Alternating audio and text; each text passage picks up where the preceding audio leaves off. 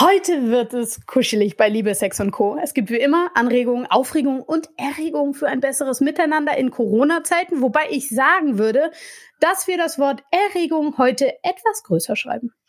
Naja, wobei man eben auch sagen kann, ja, die Anregungen werden auf keinen Fall zu kurz kommen und aufregen, das ist echt so, kann mich da bei dem Thema aber auch immer noch so manches. Aber erstmal würde ich sagen, durchatmen, Herzlich willkommen äh, zu Liebe, äh, Sex und Co. Mein Name ist Carsten Müller. Und ich bin Megalof Fernandes und in dieser Folge von Liebe, Sex und Co. geht es darum, was äh, so eine allgemeine Krisenzeit mit unserem Sexualleben macht und wie wir diese Zeit der Einkehr und wehe, jemand dreht mir dieses verdammte Wort im Mund um. wehe. Also, wie wir diese Zeit dafür nutzen können, in Anführungsstrichen oder Unterstrichen, das wird sich rausstellen, besseren Sex zu haben.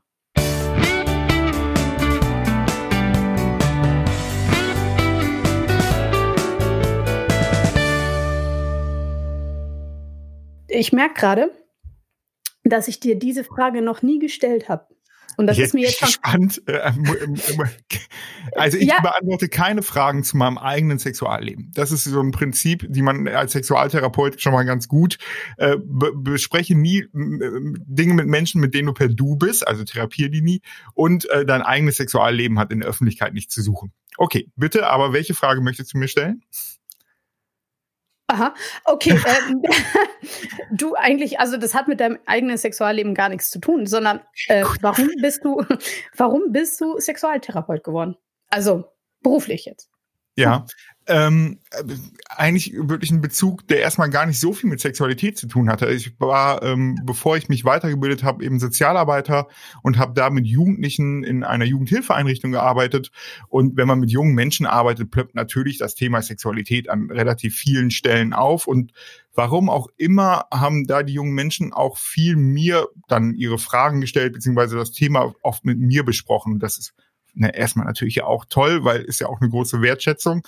Aber ich habe dann auch immer noch mal gemerkt, boah, ja, ich beantworte dann diese Fragen und be begleite die Menschen bei den Themen, aber immer so irgendwie auch aus dem Bauch heraus. Und ich hatte das Gefühl, so richtig fachlich gut aufgestellt bin ich dazu nicht. Und das passte dann ehrlicherweise einfach auch nicht zu meinem Anspruch an meine Arbeit. Und dann habe ich angefangen, mich weiterzubilden und ähm, das Thema eben auch nochmal zu professionalisieren, weil man da wirklich auch nochmal wissen muss, dass in der Ausbildung von Fachkräften, also Menschen, die wiederum mit Menschen arbeiten, das Thema mhm. oft nur am Rande irgendwie behandelt wird. Und das ist ja total spannend, weil wo, wenn nicht in der Arbeit mit Menschen, spielt auch dieses tolle Thema Sexualität eine Rolle. Krass, oder? Das ist total krass. Also, aber trotzdem fragt man sich, warum gibt es diese Fachdisziplin überhaupt? Was soll sie, ja, was soll sie erreichen? Naja, erstmal muss man ja, wenn man da allgemein drauf schaut, finde ich erstmal nochmal zu sagen, okay, Sexualität ist ja wirklich was, was jeden Menschen betrifft. Also Sexualität beginnt mit Null und geht bis Tod. Nur die Ausdrucksform ändert sich natürlich. Die Ausdrucksform von Kindern wird eine ganz andere sein als von jungen Menschen, als von Erwachsenen oder eben dann auch alten Menschen. Aber das ist ja eben schon das Spannende. Es umfasst, umfasst eben nochmal alle Menschen, alle Berufsgruppen, alle Altersstufen, alle Partnerschaftskonstellationen, alle Girokontostände. Und mhm. dementsprechend arbeite ich da einfach auch mit einer bunten Tüten aus Menschen. Das finde ich ist total spannend und für mich auch ein ganz großer Reiz. Und das Interessante ist ja eben, Sexualität bleibt ja nicht irgendwo an der Tür einfach stehen, sondern ist immer automatisch auch mit drin. Und auch bei einem Priester äh, mit Zölibat, auch der ist ein sexuelles Wesen und wird in irgendeiner Art und Weise sich mit Sexualität auseinandersetzen. Und bei dieser komplexen und vielschichtigen Breite des Themas braucht es dann wiederum auch Menschen, die wiederum diese Menschen zu ihren Fragen und Themen eben auch begleiten. Und es sollten keine Priester sein. Ähm, weil Sex, über Sex zu reden ist grundsätzlich ganz schwer. Das stelle ich immer wieder fest. Und die Frage ist, Warum? Ja, was ist es eigentlich, ja, dass, dass man nicht über Sex reden kann? Naja, ich finde, weil du das gerade mit dem Priester nochmal sagst, ja, auch ein Priester muss in meiner Auffassung über Sexualität sprechen, weil Sexualität ein Teil der Lebenswelt von Menschen ist.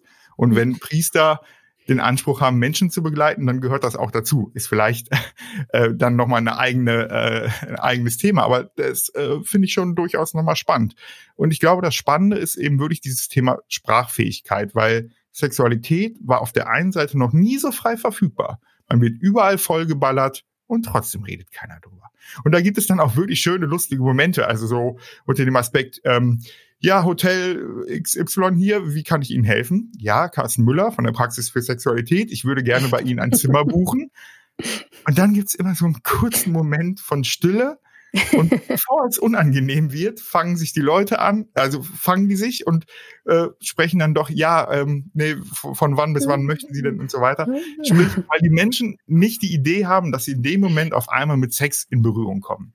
Und ja. das merkt man an vielen Stellen. Also wir haben als Praxis für Sexualität ein Dreivierteljahr im Ruhrgebiet Leerstand ohne Ende Praxisräume gesucht. Keiner wollte uns haben. Sie wollen wirklich ein, äh, ein Schild aufstellen ja, wir würden auch gerne ein Schild aufstellen. Und das sind alles so Indizien, wo ich dann nochmal merke, ja, okay, 2020 braucht es immer noch eine Sprachfähigkeit zum Thema Sexualität, weil auch wenn es überall Hochglanz serviert wird und auf jedem mhm. Tablett irgendwie ist, heißt das lange noch nicht, dass wir sprachfähig dazu sind. Ich weiß noch, ähm, dass nicht 2020, sondern eher 1990 im Sportunterricht, als unser Sportlehrer einen Ghetto-Blaster mitgebracht hatte. Dann aber im Radio Let's Talk About Sex von Salt and Pepper kam und ah. einer meiner Mitschüler ihm die Frage gestellt hat, worüber es in diesem Song eigentlich geht. Und ich weiß noch, ab da gab es nur noch Musik von der Kassette. aber äh, äh, interessant ist jetzt ja, kannst du dich daran erinnern, ob er die Frage beantwortet hat? Äh, ganz ehrlich, ich weiß es nicht mehr. Hätte er sie denn beantworten müssen? Ja, absolut. Ich finde auf jeden Fall, weil wenn nicht, dann wurdet ihr mit eurer Frage allein gelassen. Und der Reiz herauszufinden, worum es denn dann in dem Lied geht, der, der war ja nicht weg, sondern wahrscheinlich ja. eher durch die Reaktion genau. sogar noch größer. Und mhm. heute würde man dann Google bemühen und so weiter. Und das ist dann immer die Frage, ob das die Bilder sind, die wir eben dann möchten, dass die jungen Menschen diese Bilder kriegen. Oder ob wir nicht sagen, na ja, der Lehrer war dann auch in der Verantwortung und hatte eben auch die Chance und die Möglichkeit, dieses Bild eben auch nochmal zu prägen. Und das ist doch total super, wenn jetzt nämlich Menschen in der Hand haben und nicht mhm. Google, große Geschwister, andere Kinder oder wie auch immer. Und mhm. das finde ich ist äh, ein ganz entscheidender Aspekt für mich. Aber wie ist denn das tatsächlich heute? Du arbeitest ja auch viel mit Schülern oder in Jugendzentren. Wie ist denn das in Zeiten von Google, WWW und Co? Was tun die Eltern, was tun die Lehrer tatsächlich? Ja, ich habe schon das Gefühl, dass die Erwachsenen an vielen Stellen glauben, es braucht keine Aufklärung mehr. Genau wegen dieser Dauerpräsenz und so weiter. Ich würde sagen, das Gegenteil ist der Fall.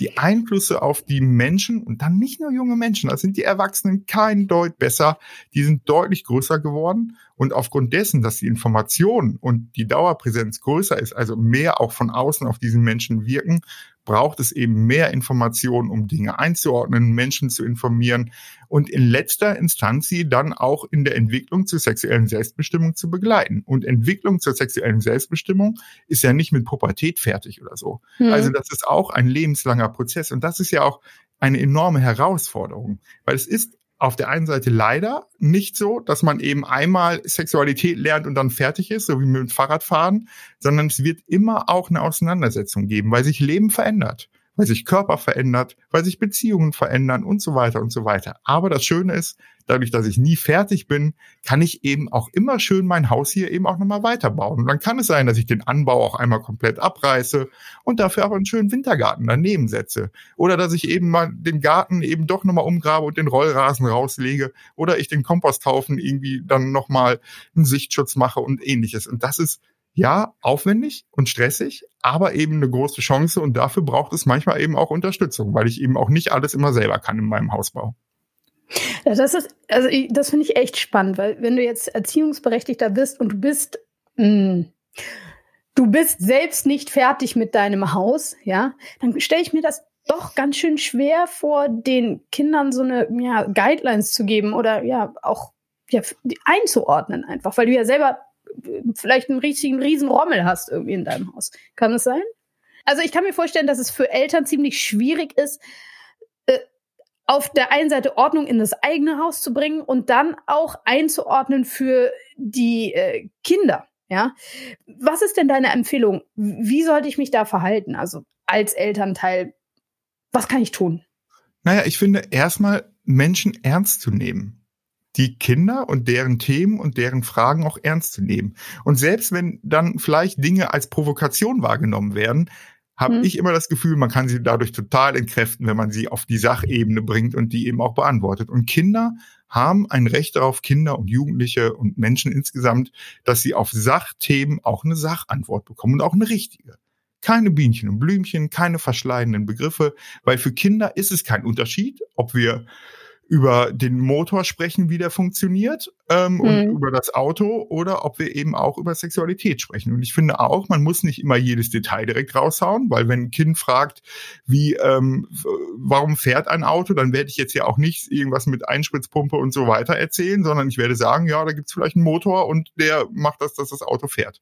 Mhm. Und das wird oft eben auch nochmal reichen. Also da grundsätzlich eben signalisieren, hier gibt es eine Gesprächsbereitschaft, das finde ich wichtig, und dann aber eben auch seiner Verantwortung gerecht werden. Was nicht heißt, dass man nicht auch mal sagen kann, ha, weiß ich jetzt gerade nicht, wie ich dir das beantworten soll, muss ich mal überlegen, aber ich mache mich schlau und werde dir dann auch morgen oder wann auch immer diese Frage beantworten. Und da haben wir, finde ich, alle die Verantwortung auch für. Und dann ist es egal, ob ich damit fertig bin mit meinem eigenen Thema oder nicht. Achtung, ich werde jetzt einfach mal ganz konkret, weil wenn jetzt irgendwie so ein 13-jähriges Mädel irgendwie zu mir, also ne, zu mir als in irgendeiner Art und Weise Erziehungsberechtigten kommen würde mhm. und sagen würde, ey, weißt du was, ich finde Arschficken richtig geil. Mhm. So, hm, die würde ich jetzt erstmal angucken und würde sagen, ich versuche das jetzt gerade äh, einfach nur total auf die Sachebene zu bringen. Ja, aber ich finde sie nicht. Was ist denn jetzt genau Arschficken eigentlich? Ah, das würdest du fragen. Mhm. Ja. Okay. Also, also weil, weil es, ich muss ja erstmal abklären, was für eine Vorstellung ist gerade in irgendeiner Art und Weise dahinter. Ist ja. es eben was, was auch mit Leben gefüllt wird, oder hat man einfach nur irgendwie Spotify angehabt und irgendwas wurde äh, webmäßig ähm, auch nochmal runtergebrochen? Okay. Und ich muss erstmal eine Idee davon haben. Und dann kann ich eben auch sagen, Arschwicken, ja, das heißt, dass der Penis anal eben in den Popo eingeführt wird. Mhm. Ähm, und dann ist eben die Frage, kannst du das, es gibt Menschen, die das eben auch machen. Das mhm. kann sein, dass das eben auch wehtut und das ist eine Form, wie Menschen eben auch Sex miteinander haben. Mhm. Und dann kann ich immer noch äh, im Gespräch weiter herausfinden, was denn dann auch äh, was die Idee eben auch nochmal dahinter mhm. ist. Und dann finde ich auch nochmal wichtig zu sagen, ja, und wenn man das tut, dann ist es eben auch wichtig, dass man sich darauf vorbereitet, dass man Kondome benutzt, dass man eben Gleitgel nutzt und so weiter und so weiter. Mhm. Und mhm. ich finde aber auch schon allein, wenn wir jetzt darüber sprechen, merkt man ja, mhm. es entschleunigt sich. Und das ja. ist genau die Idee. Ich finde es ganz gut, irgendwie, dass du erstmal gesagt hast, okay, wichtig ist erstmal mh, auf dieselbe Kommunikationsebene zu kommen, dass man da überhaupt ein, ja, dass man weiß, was einzuordnen ist, ja und dann ähm, auch nicht zu werten. Auch zu sagen, okay, weißt du was, deine Ebene, meine Ebene ist vielleicht jetzt hier auch gerade eine ganz andere. Ich sag dir nur, was ich ähm, machen würde, weil mir an dir liegt. Ja, ich möchte, ja, dass du absolut. gesund bleibst. Ich möchte, dass du auch noch groß und stark wirst und so weiter und so fort. Ähm, jam, und das jam, Ding ist ja, und das ja? finde ich eben nochmal wichtig, es wird ja viel, viel leichter sein, mit seiner 13-jährigen Tochter schon mal darüber zu sprechen, wenn ich die aber im Kindergartenalter oder im Grundschulalter ich auch schon mal über Sex gesprochen habe. Und daran merkt man das nochmal, dass im Grunde genommen auch das ja ein Prozess ist. Also wenn Kinder es gewohnt sind, auf ihre Fragen auch rund um Sexualität eine Antwort zu bekommen, dann wird wahrscheinlich die Wahrscheinlichkeit, dass deine Tochter dann irgendwann auch zu dir kommt, auch wenn sie solche Dinge aufschnappt, keine Idee dazu hat, deutlich größer sein. Und das ist doch, also da kann ich auch aus meiner Rolle Vater sprechen. Das ist doch auch meine Idee und meine Hoffnung, dass Kinder in ganz, ganz letzter Instanz oder Jugendliche dann auch zu mhm. mir kommen. Natürlich werde ich nicht immer der erste Ansprechpartner für sexuelle Dinge sein. Muss ich auch gar nicht. Aber in ganz, ganz letzter Instanz. Und das wird dadurch eben nochmal geebnet, wenn Kinder positive Erfahrungen im Rahmen von Gesprächen machen. Und wenn die wissen, ah, das sind Fragen, da darf ich auch mit Mama und Papa drüber sprechen. Etwas, was es uns leichter macht, auf jeden Fall mit unseren Kindern über Sex zu sprechen, ist ein Buch, ja, das du gerade rausgebracht hast. Sex ist wie Brokkoli nur anders. Ein Aufklärungsbuch für die ganze Familie. Ähm, sag mal, was finde ich da drin? Und warum findest du, dass es Ratgeber wie diesen überhaupt braucht? Du hast ja mhm. gerade gesagt, um mit äh, den Kindern zu sprechen, aber Ratgeber, Sexualratgeber, wenn es doch das Internet gibt, ehrlich? Na, naja, und genau, ich glaube, da braucht es die analogen Bücher, weil mhm. wenn ich gemeinsam mit meinem Kind, was ja an manchen Stellen vielleicht total sinnvoll ist, zu googeln, äh, wenn ich das aber gemeinsam zum Thema ähm, Arschficken dann mache, dann werde ich wahrscheinlich Bilder eben äh, bekommen in der Google-Bildersuche, die ich dann äh, deutlich mehr nochmal besprechen muss, als wenn ich mir dann nochmal ein Buch nehme. Darum finde ich da, mhm. Literatur zu haben, ist schon nochmal was Gutes. Und in dem Buch werden im Grunde genommen genau die Themen angerissen, die wir gerade auch schon mal so ansatzweise besprochen haben. Weil ich auch nochmal denke, wo, wenn nicht in Familie, sollte über Sex geredet werden? Und hm. gerade doch, wenn es für alle Menschen irgendwie nochmal ein Thema ist, war es mir wichtig, auch ein Aufklärungsbuch zu schreiben, was sich an alle richtet. Dementsprechend gibt es ein Kinderkapitel, was auch so ein bisschen Bilderbuchmäßig ist, ein Jugendlichenkapitel und eben auch ein Erwachsenenkapitel, weil Ziel ist es, ein Buch zu haben, was alle in irgendeiner Art und Weise anspricht, was also auch überall in der Wohnung irgendwie auch nochmal liegen darf und dadurch ja auch diese Botschaft, hey, bei uns darf man über Sex sprechen, ja auch dadurch suggeriert wird.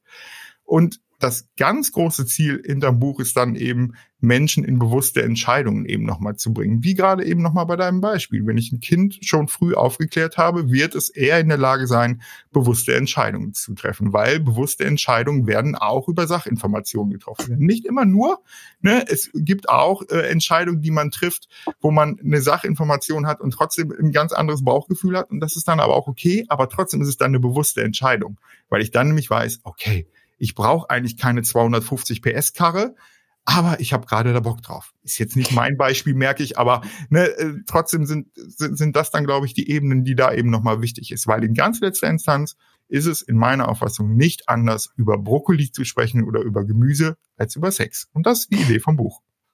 Wie sieht denn eine bewusste Entscheidung in Bezug auf äh, Sexualität aus? Ja, dieses Thema bewusste Entscheidung ist dann ja vor allem bei jugendlichen Erwachsenen ein Ziel. Und trotzdem fängt es eben ja bei den Kindern an. Ähm, wenn ich deren Fragen beantworte, werden auch die deutlich besser in die Lage versetzt werden, bewusste Entscheidungen zu treffen. Ich mache da ganz gerne mal so ein Süßigkeitenbeispiel. Wenn ich Kinder habe, die nie Zugang zu Süßigkeiten haben, und dann irgendwann, ähm, wenn sie älter werden, ähm, mehr Taschengeld haben und dann auch freie Entscheidungen zum Thema Süßigkeiten haben, dann wird ja die Gefahr, dass das maßlos wird, deutlich größer sein, als mhm. wenn die immer wieder kleine Häppchen bekommen. Und runtergebrochen auf Sexualität, wenn mhm. Kinder schon Fragen äh, beantwortet bekommen, wenn die Themen klar haben, dann kann es sein, dass die immer noch früh Sex haben, aber dann ist es eine bewusste Entscheidung und nicht nur aus dem Impuls heraus, oh, dieses Sexthema, das ist ja äh, so groß, alle reden darüber, ich weiß gar nichts darüber und dadurch wird der Reiz dann größer. Und das ist in meiner Auffassung was, wie wir Menschen in bewusste Entscheidungen bekommen. Durch Sachinformationen, durch eine Emotionalität durch eben auch nicht nur eine Sachaufklärung, also wo es darum geht, wie was funktioniert, sondern mhm. eben auch durch emotionale Aufklärung, Liebe, Partnerschaft, Freundschaft und so weiter und so weiter. Wir gehen darauf später noch einmal kurz ein, aber eine Sache möchte ich, also ich möchte noch einmal so im kleinen Kreis äh, der Familie bleiben oder beim Partner oder den Partner, wie auch immer sich das gestaltet. Ähm, ich glaube, um bewusste Entscheidungen zu treffen, ist es auch ganz wichtig, dass man über seine Wünsche reden kann korrekt? Ja, ja auf jeden Fall, absolut.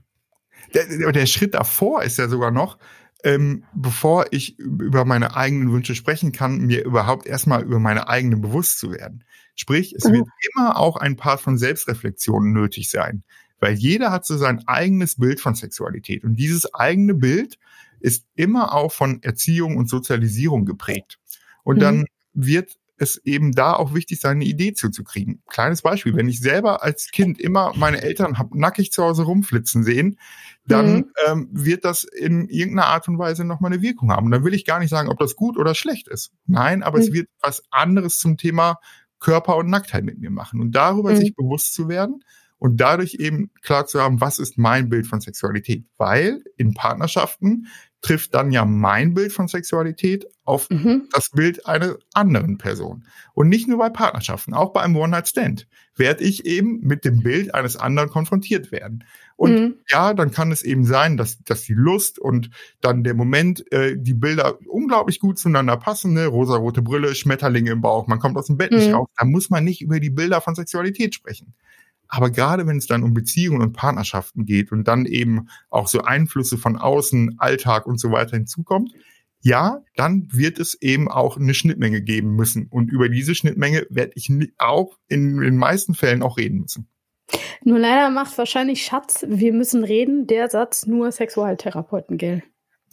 naja, selbst die nicht. Also ich finde das auch ganz schön unsexy. ähm, aber ja, und trotzdem finde ich, auch wenn es unsexy und unromantisch ist, braucht es genau solche Gespräche, um eine gemeinsame Sprache über Sexualität in Beziehungen, mhm. ne, und wie gesagt, nicht nur Partnerschaften finde ich wichtig, äh, zu finden. Und das ist eben tricky. Und dieses Tricky ist dann eben, was ist denn überhaupt ein guter Ort dafür und wie kommt man darüber ins Gespräch? Wir haben als Praxis so ein Spiel rausgebracht, das heißt Talk About und das ist nämlich auch ein ganz guter ja anlassbezogen. Im Grunde genommen ist es so, es gibt so unterschiedliche Themengebiete, Kommunikation, gemeinsame Zeit und auch Sexualität. Und es mhm. gibt immer ein unterschiedliches Statement. Das wird dann so vorgelesen, dann legt das Statement in die Mitte, in der Mitte und man hat so Antwortkarten, wie man sich zu diesem Statement positioniert. Ja, ich mhm. stimme voll zu, nein, auf keinen Fall. Und das legt man verdeckt eben dann nochmal hin. Und in der ersten Runde würde man dann darüber diskutieren, was ich glaube, was der andere auf diese auf dieses Statement geantwortet hat. Also weiß nicht, ich finde äh, Musik beim Sex total antörend.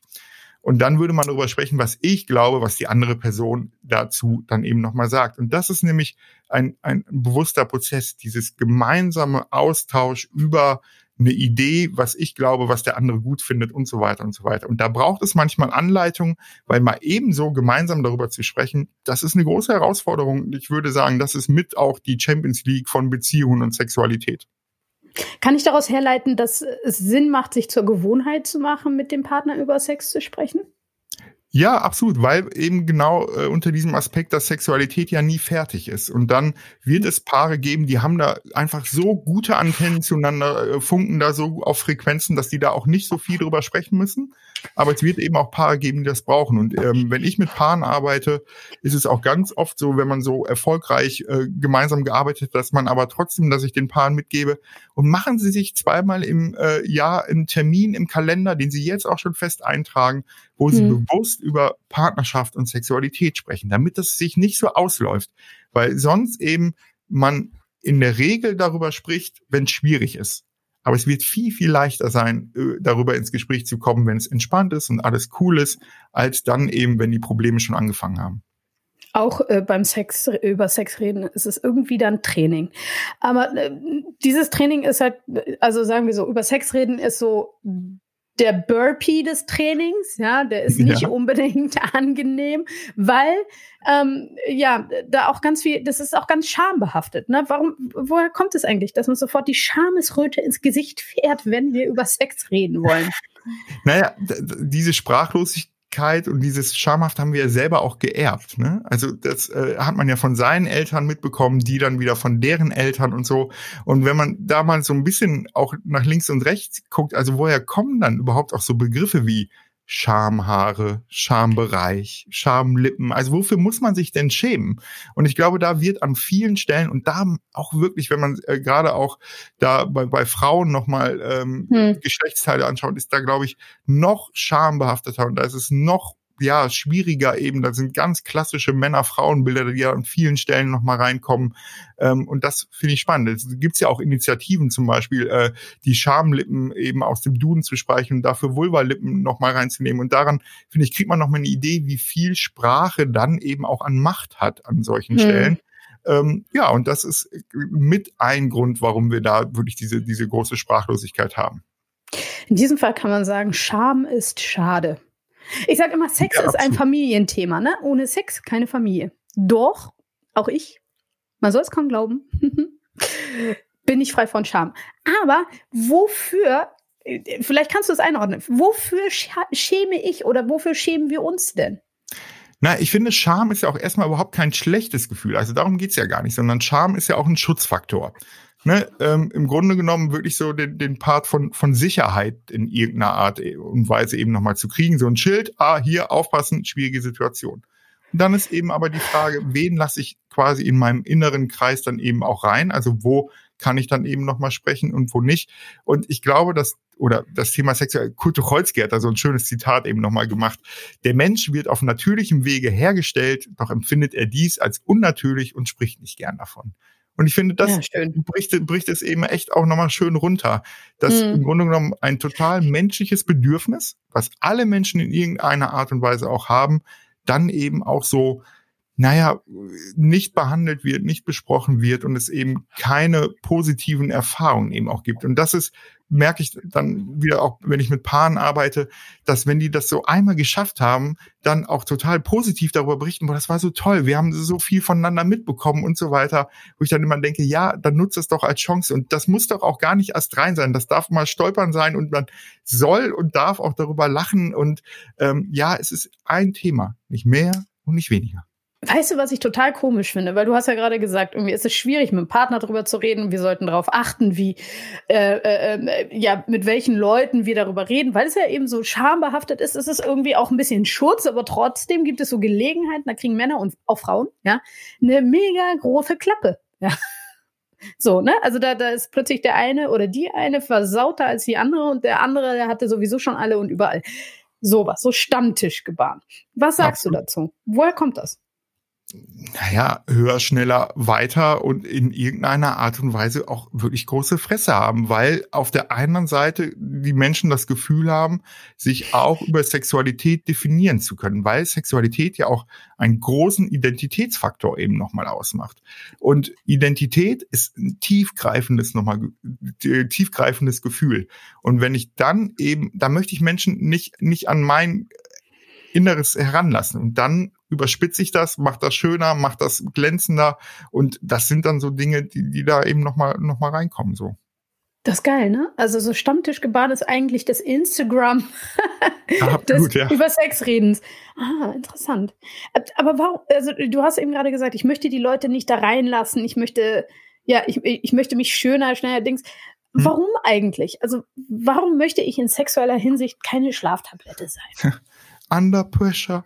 Also ich glaube, da ist einfach so Druck, Druck, Druck ist da wirklich nochmal das Thema. Und wirklich, ich beglückwünsche jeden Menschen, der sich davon freimachen kann, ähm, aber ich frage mich wirklich, warum dieser Anspruch beim Sex immer so groß ist. Also dieser Anspruch, Sex ist dann gut, wenn man viel ausprobiert. Und es darf nie langweilig sein. Und ähm, es muss immer höher, schneller, weiter. Mindestens zehn Sexspielzeuge im Schrank und so. Und das darf jeder machen. Alles cool, mhm. wenn es die bewussten Entscheidungen sind.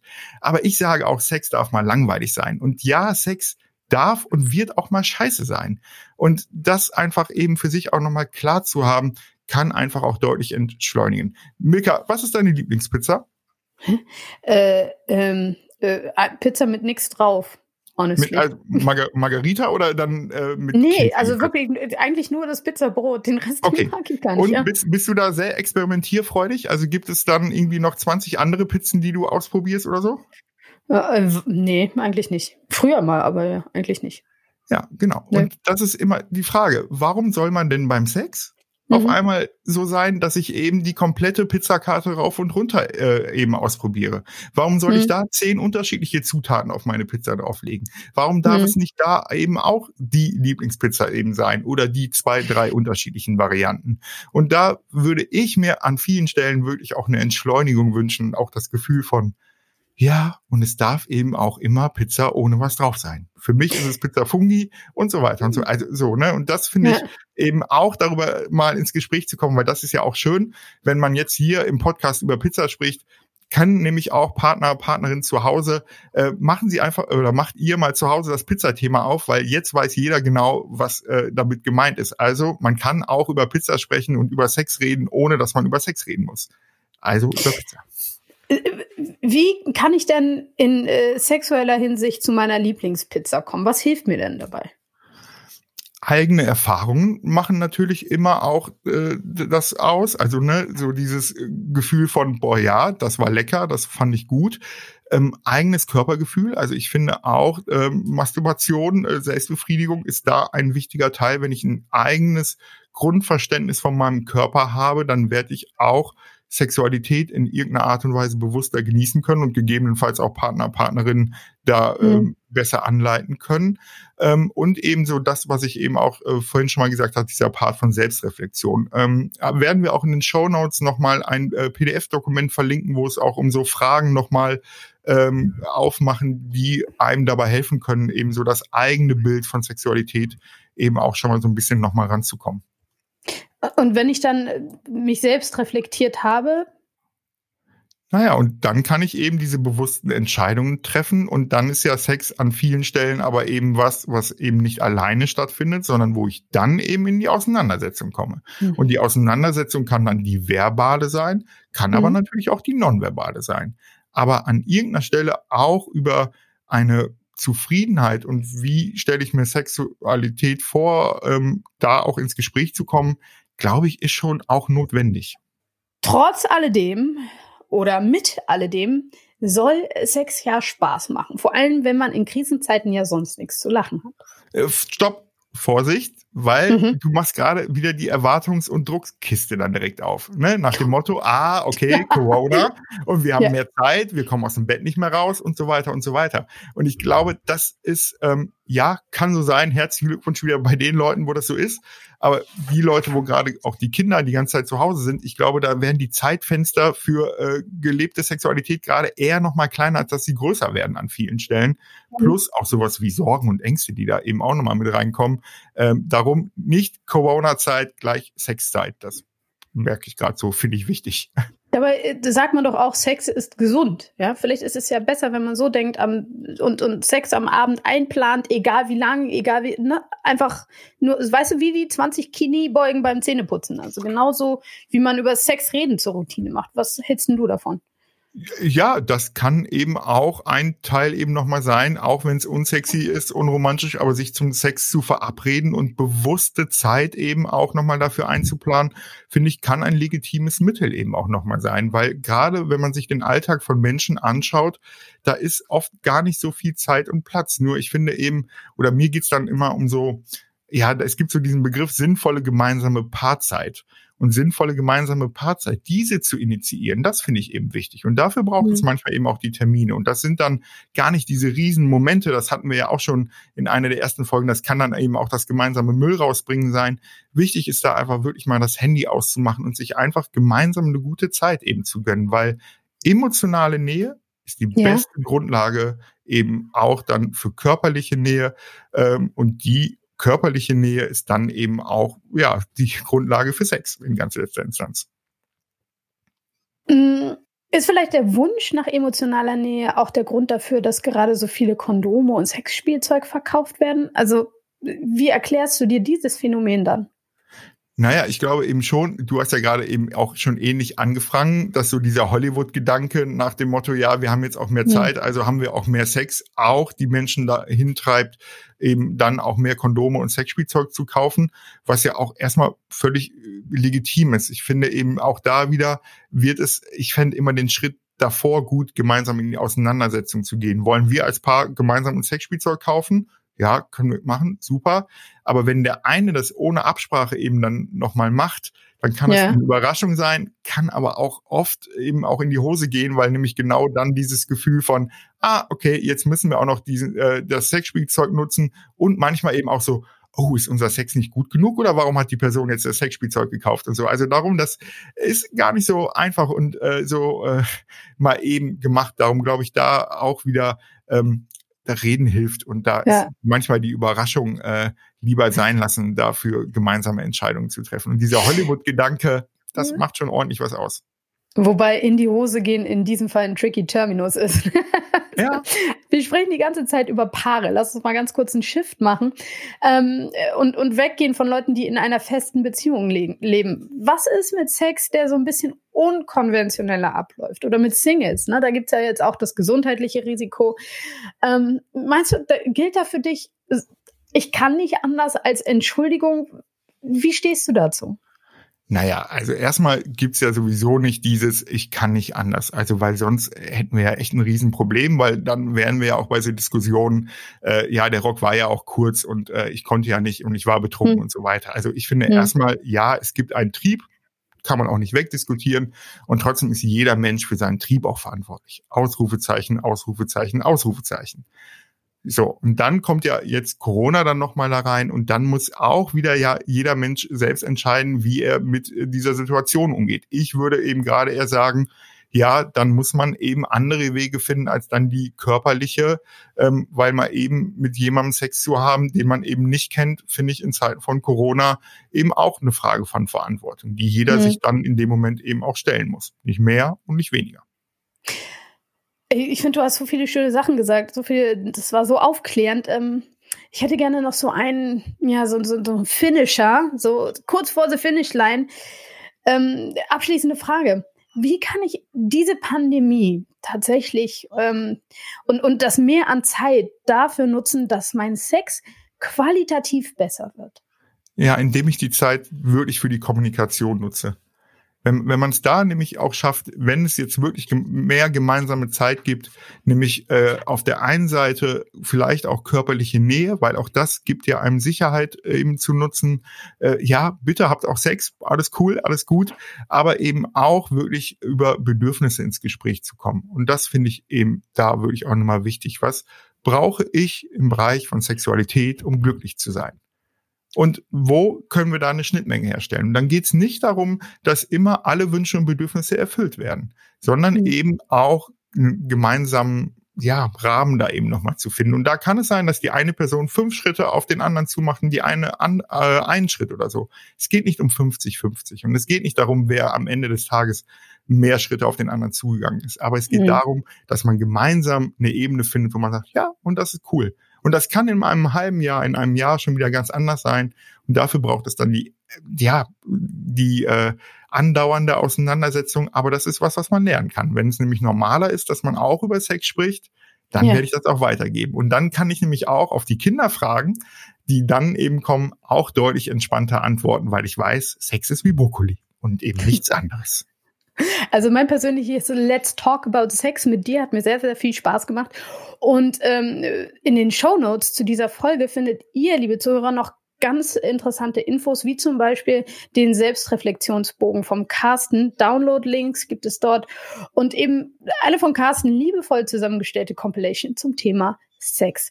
Auf unserer Webseite www.liebesexundco.com haben wir diese auch noch einmal für euch klickbereit. Und genau. ja, ja, und wir freuen uns auch dann natürlich und jetzt auch nicht nur in dieser Folge, aber auch insgesamt immer über eure Ko äh, Kommentare, eure Anregungen, gerne auch Themenwünsche. Also das ist ja schon auch so, dass dieser Podcast ähm, auch immer partizipieren soll von dem, was ihr uns so reingibt. Darum, wir sind da offen, wir freuen uns da auf eure Mails. Milka und ich lesen die auch alle äh, selber persönlich. Äh, wir freuen uns da sehr drüber. Also ich würde es auch mal spannend finden, eine Sendung zu machen, in der wir eure Fragen beantworten, muss ich ganz ehrlich ja, sagen. Und eure, ja, auch so Corona-Beziehungsgeschichten äh, sind sicherlich irgendwie spannend. Also, weiß ich nicht. Ist das, sollen wir dafür mal sammeln, meinst du? Ja, ja, absolut. Also ne, schickt uns eure Fragen, eure Erfahrungen im Hinblick auf das, äh, auf eure zwischenmenschliche Beziehung doch einfach auch nochmal per Mail äh, an podcast@liebesexundco.com. Ähm, ich fände auch super, wenn ihr da auch weiterhin Fotos schickt äh, mit alledem, was ihr so an sinnvoller gemeinsamer Paarzeit tut. Äh, bitte mhm. keine Nacktdinge, aber sonst äh, sind wir da äh, echt erstmal für alles offen. Äh, und eure Bilder vom gemeinsamen Müll aus, äh, raustragen waren sowieso der Hammer. Das äh, bedeutet äh, uns total viel. Darum, äh, wir freuen uns darauf. Und ich weiß noch was. Was denn? Schickt uns eure Fragen, Beziehungsgeschichten oder Fotos bis zum 1. Mai und dann habt ihr die Chance, eins von drei Bü Büchern von Carsten zu gewinnen. Sex ist wie Brokkoli, nur anders, ein Aufklärungsbuch für die ganze Familie, erschienen beim Echt EMF Verlag. Okay, mhm. ja, machen wir dann so. War nicht abgesprochen, aber ist ja eine gute Idee. Alles super. Das ist eine super Idee. Super Idee. Und unsere nächste Sendung wird auch wieder voller super Ideen sein. Absolut, davon gehe ich aus. Das ist nämlich tada Jubiläumsfolge, Folge Nummer 10. Echt? Ganz schön krasse Scheiße, oder? Mann, Mann, Total. Mann. Zehn, Zehn Folgen schon. Wahnsinn. So lange wow. geht das schon. Schon Pubertät. Krass. Oha. Deswegen ehren wir die Freundschaften und machen Freundschaften zu unserem Thema. Bis dahin sagen Milka und ich dann Danke fürs Zuhören, bleibt gesund und Glück auf. Bleibt vorsichtig und bleibt einander zugewandt.